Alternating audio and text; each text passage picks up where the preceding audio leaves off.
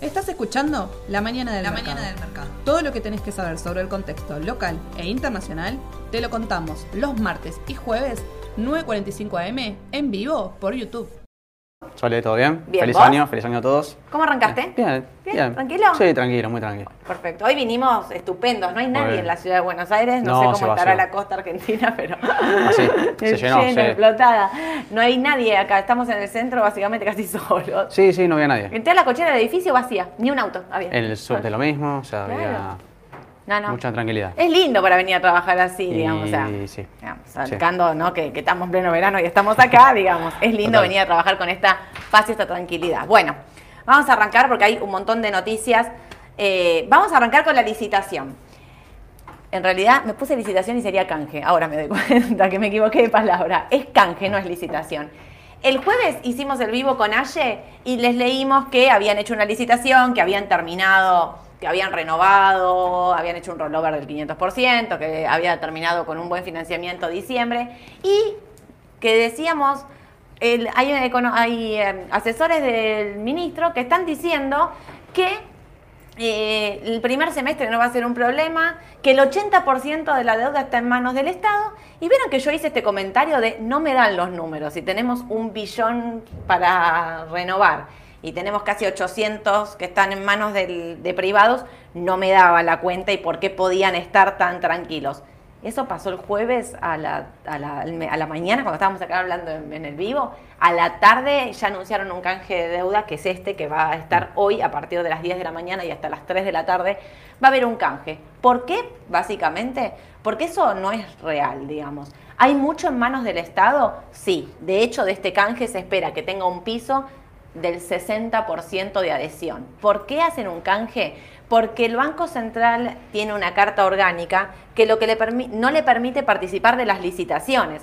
Entonces, como viene comprando deuda a, a- a 20 manos eh, todos los días para sostener la curva, necesita hacer este canje para, eh, digamos, para poder cambiar lo que vence ahora, enero, febrero y demás, para más adelante.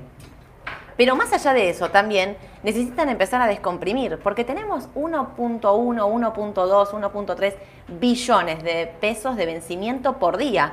Es un montón, es una bestialidad. Entonces, eh, nada, se adelantan y empiezan a tener que desarmar. Miren, les voy a contar lo que está, eh, porque me lo anoté, porque son un montón, ¿viste? Hay un montón Sí. de letras, no sé si las viste, pero... pero, Son un montón. Son un montón. Eh, la, es Ledes, Lecer, Boncer y Bontes.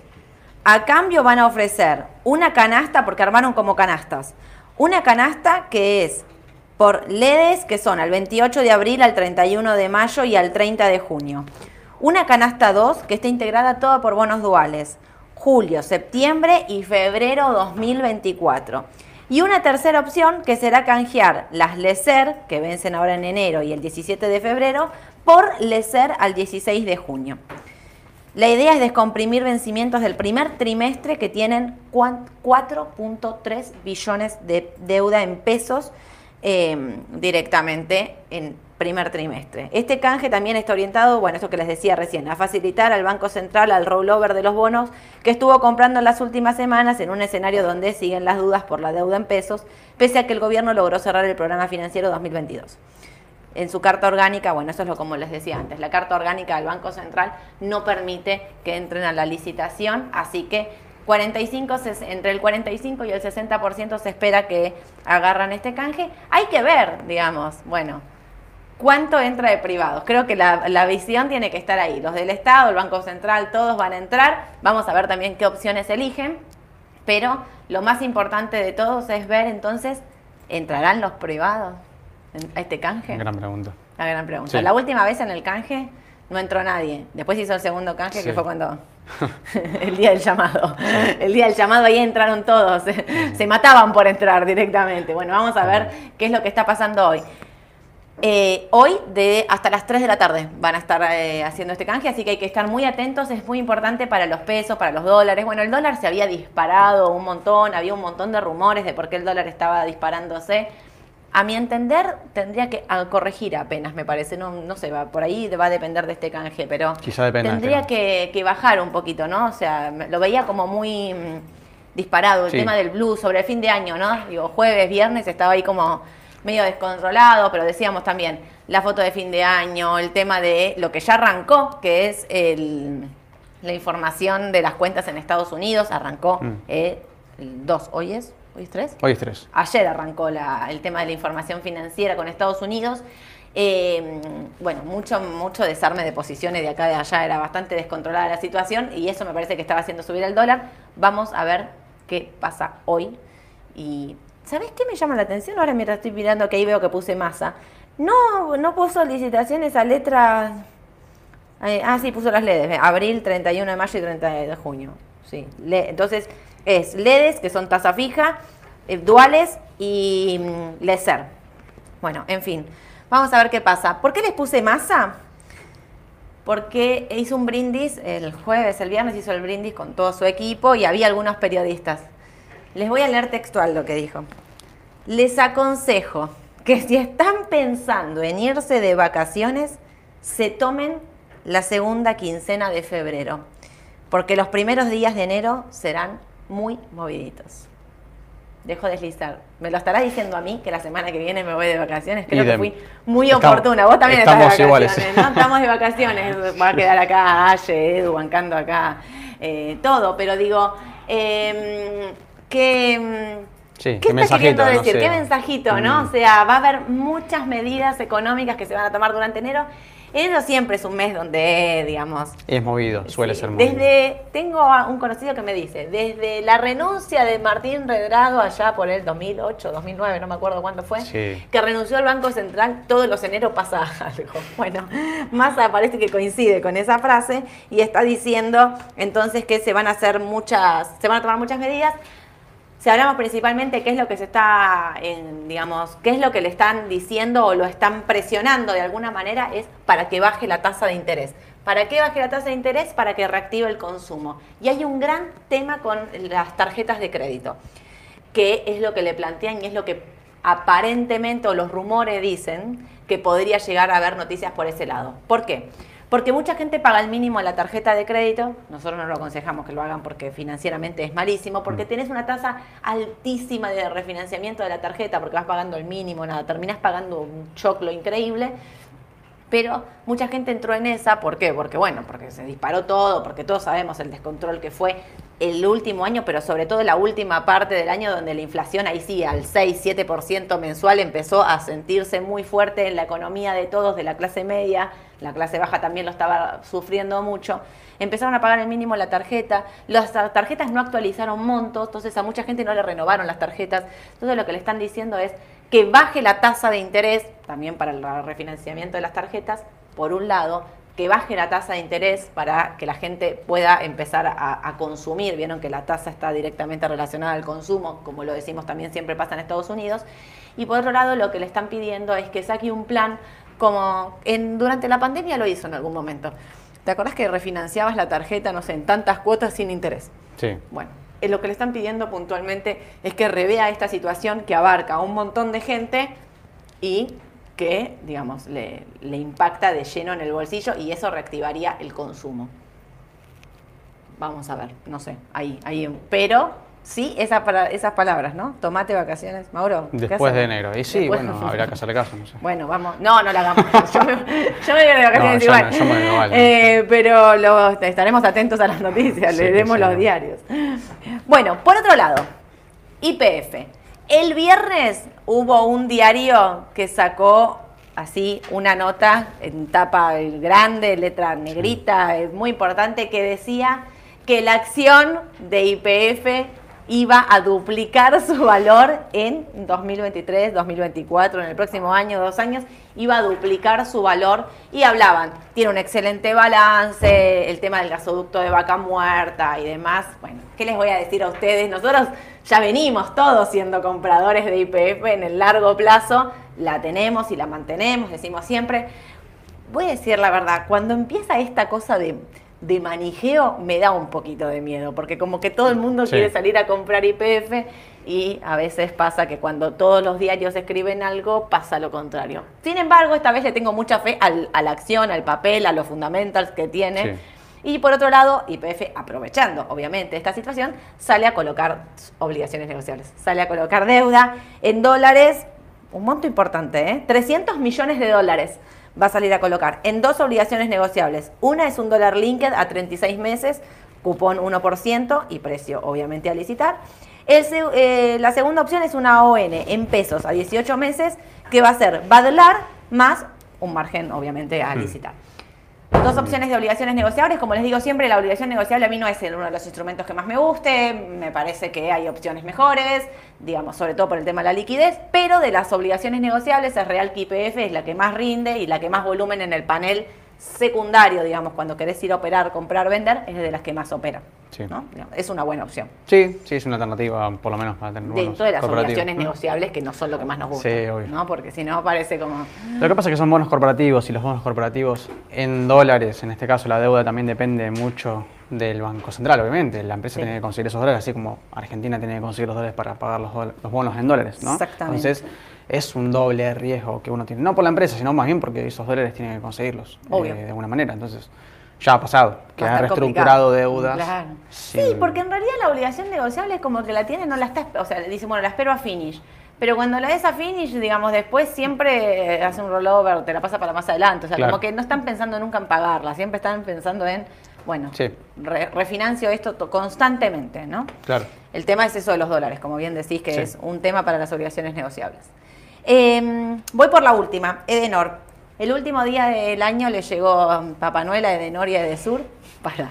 ¿Viste que hubo un corte terrible el 31 de diciembre? Media capital ahí se quedó. Tremendo. Eh, zona norte, algunas zonas, algunos barrios de zona norte también se habían quedado sin luz. Porque tuve amigos que me escribieron, si arranco el año así, con un corte de luz 12 y cuarto, 12 y 20 de, de la noche, era para suicidarte.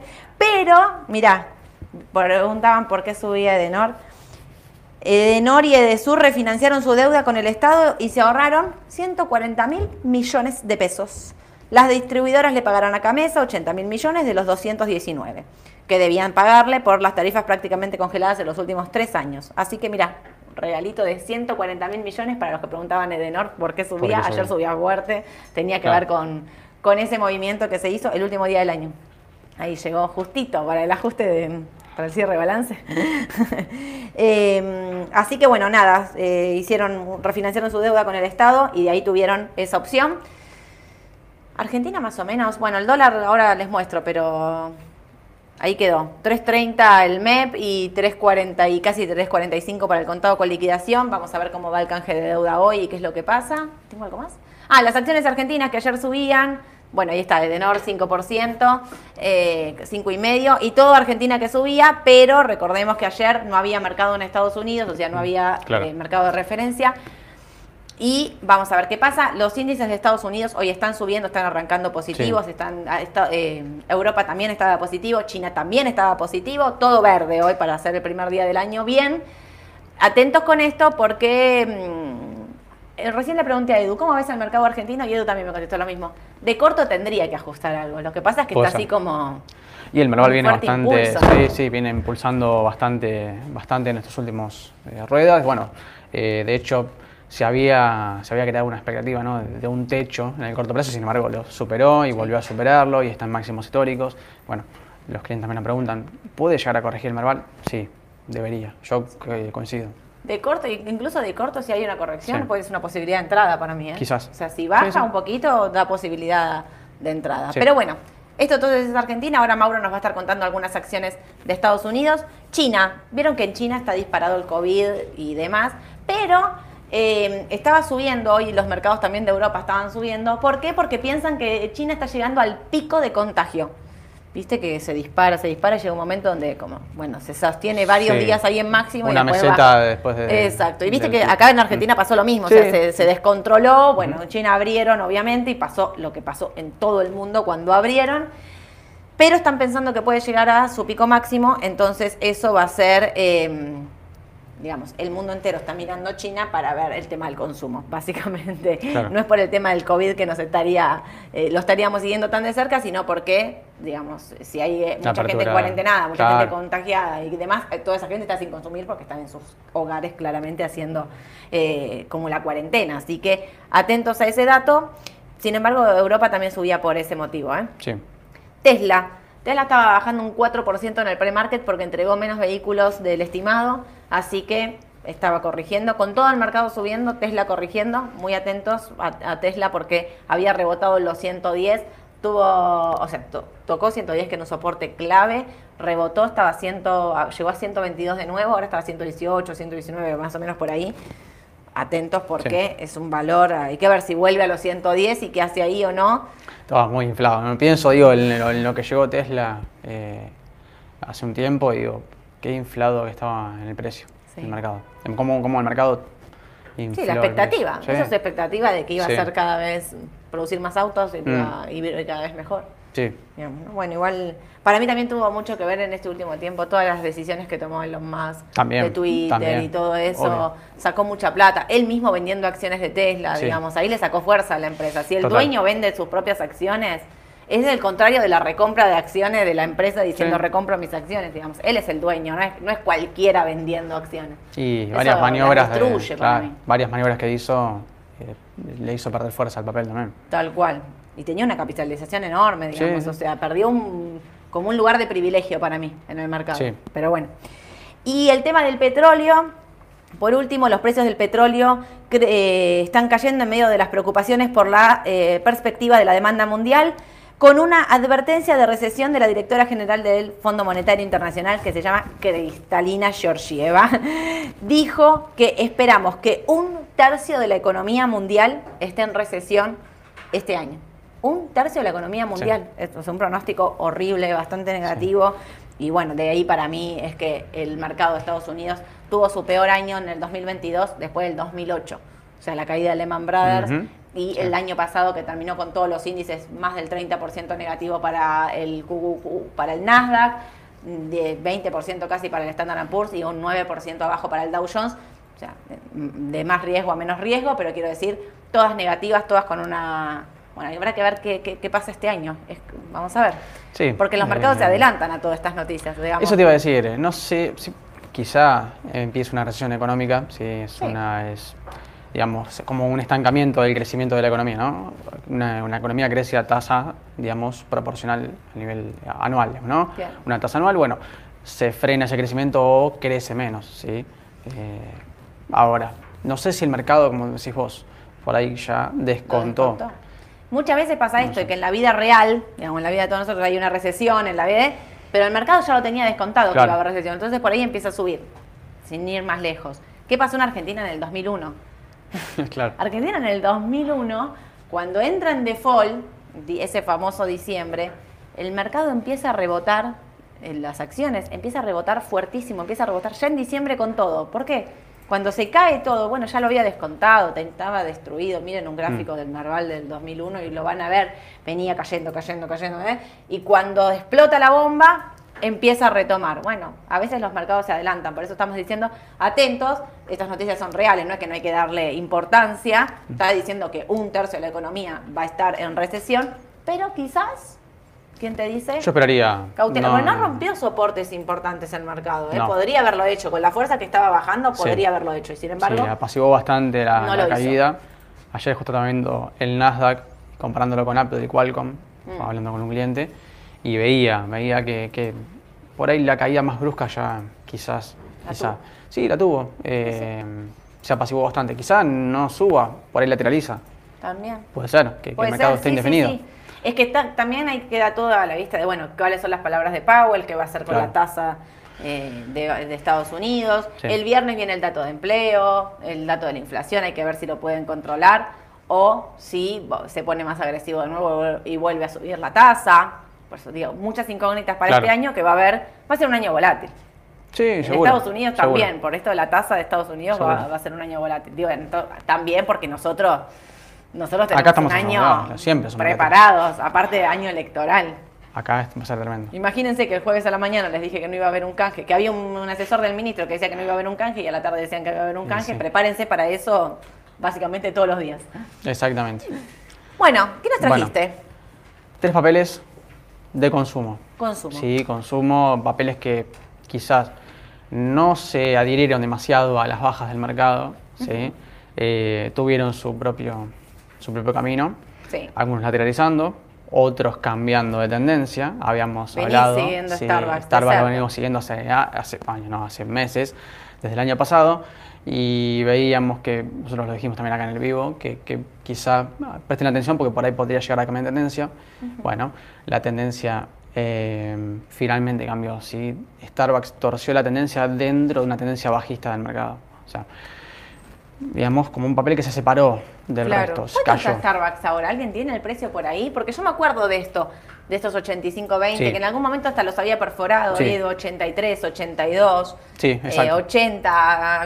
vos habías dicho, habías hecho un vivo y habías dicho, hay que, eh, para mí está cambiando la tendencia, pero hay que esperar. Y después de ese vivo había bajado bien fuerte. Había bajado. Y ahí era... 99, 94. Casi 100 dólares. Bueno. Eh, Gracias. Bueno, el gráfico, digamos, lo que es el gráfico en sí, esta es la tendencia, ¿sí?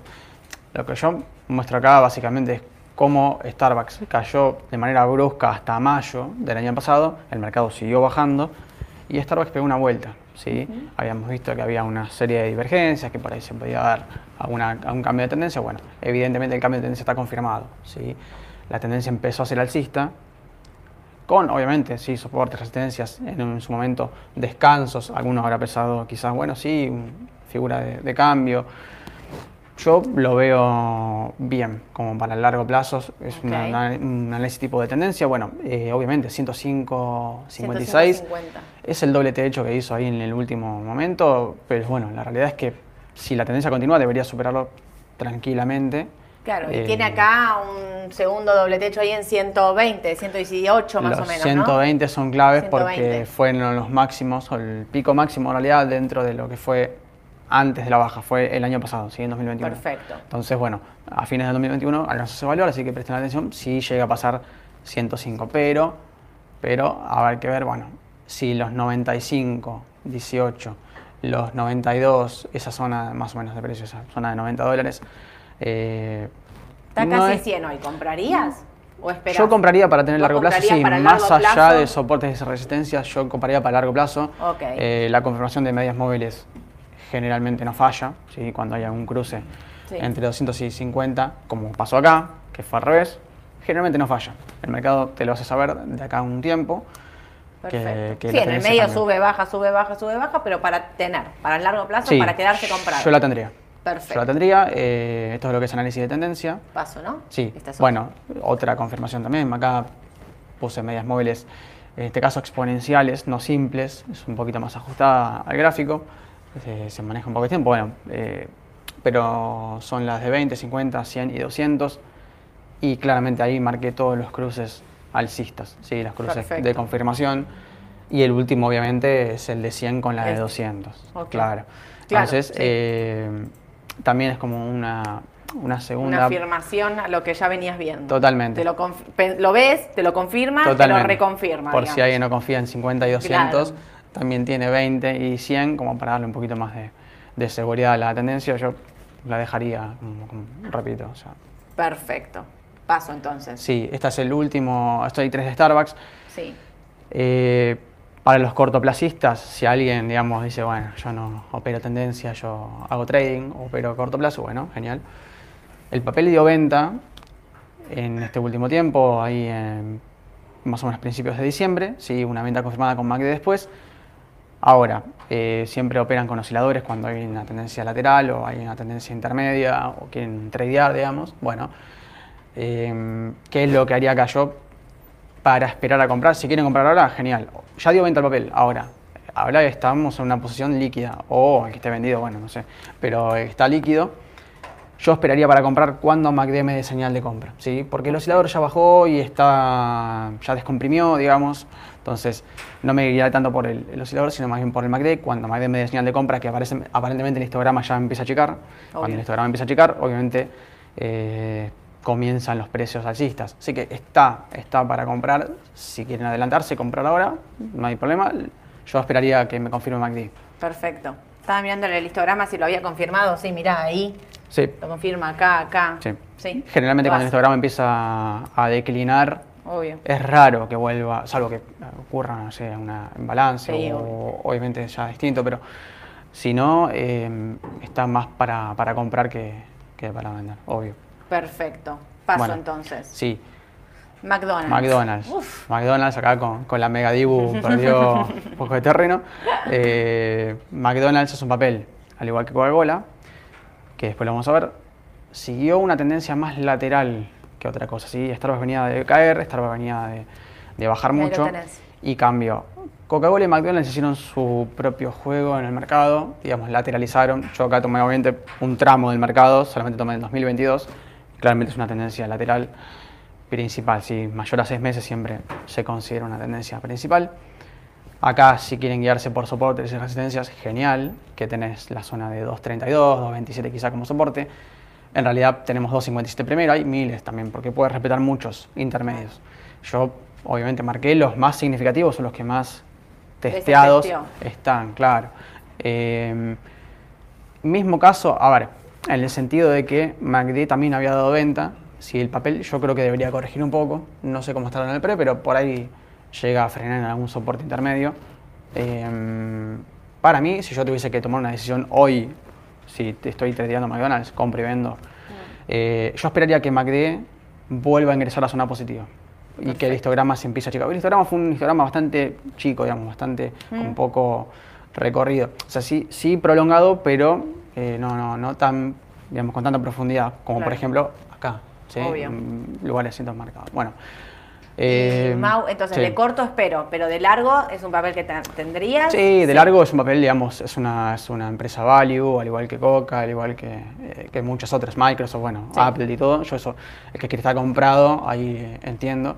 Sí, obviamente el que quiere aprovechar un buen precio de entrada, esperaría un poco a ver si corrige, porque claramente viene de un máximo. Sí. Viene de un máximo y a ver qué esperar, bueno, hay soportes intermedios, hay que ver hasta dónde llega, el volumen también tiene mucho que ver eh, el volumen, si viene achicando mm. cuando baja el papel, es bueno, es una buena señal porque claramente está encontrando ahí la. Y bueno, por ahí va a buscar esos dos, casi 2.58, ¿no? Y eso es una posible entrada.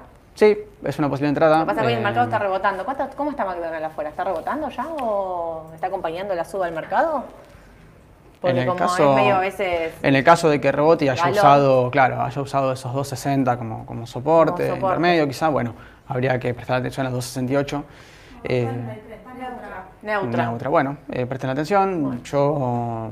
¿Esperarías? Sí, esperaría para comprar. Yo no entraría después de un máximo y bueno. y como está el histograma y, y, y el volumen, el volumen te lo hace pensar que puede venir un rebote, pero hay, habría que esperar un mm, poquito. Yo esperaría. Que confirme. Sí, no está para comprar. Perfecto. Bueno, esto es Coca-Cola, el mismo caso, digamos, de, lateralización.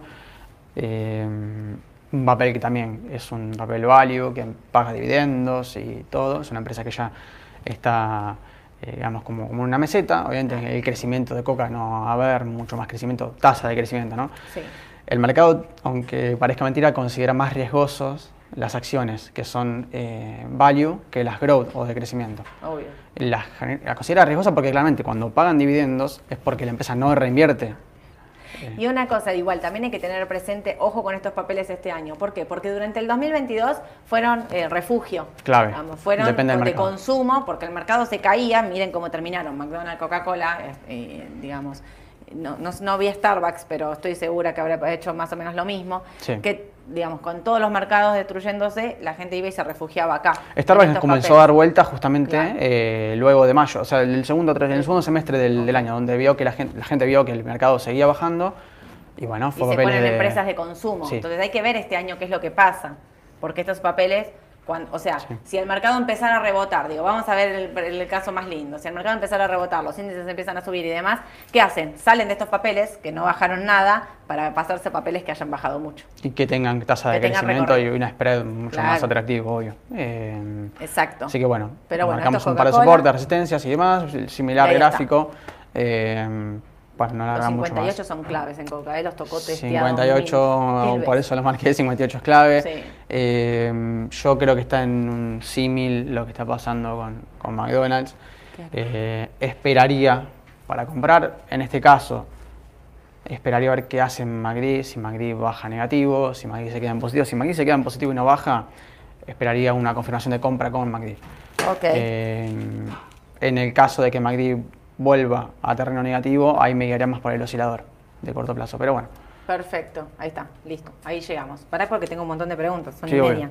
Espera, no te me vayas. ¿Corregirá el Marval? Especialmente las energéticas. Meto un montón de Marval que hay todas juntas. ¿Creen que el Marval sigue subiendo hasta las pasos? Eh, ¿Cómo ven la corrección del Marval? En caso de que se dé suave y sigue o profunda. ¿Cómo ven? Ah, eso, Marval hasta ahí, ¿no? Maura, ¿cuándo llega IPF a los 560? me encantó. Estoy esperando para comprar. Eh, Igual muy bien que nos habías alertado. Yo siempre prefiero que alguien me diga, compraste, pero tené cuidado que esto puede bajar. Puede no, IPF le tengo fe, IPF la vemos bien. Ojo, ojo, con este año, ojo ¿eh? con este año, la tasa de interés que tenga Argentina a nivel internacional. ¿sí? Por más que uno vea a la empresa con buenas prestaciones y que tenga balance y todo, depende de las acciones, todo papel argentino, sean bonos o sean acciones, depende de la tasa de interés que tengan, porque claramente estás descontando los flujos de fondo de esa acción, de ese papel. futuro. Claro, a una tasa mayor, sí, por eso el mercado pricea el activo hacia abajo. Así que ojo con eso. Pero en realidad, como empresa, bien, o sea, no, no, no está mal. Mira, justo te preguntan eso, ¿la alza de IPF arrastra vista? ¿No deja de subir? ¿No deja de subir? ¿Le ven potencial a corto plazo? ¿Entramos ahora o esperamos a que baje?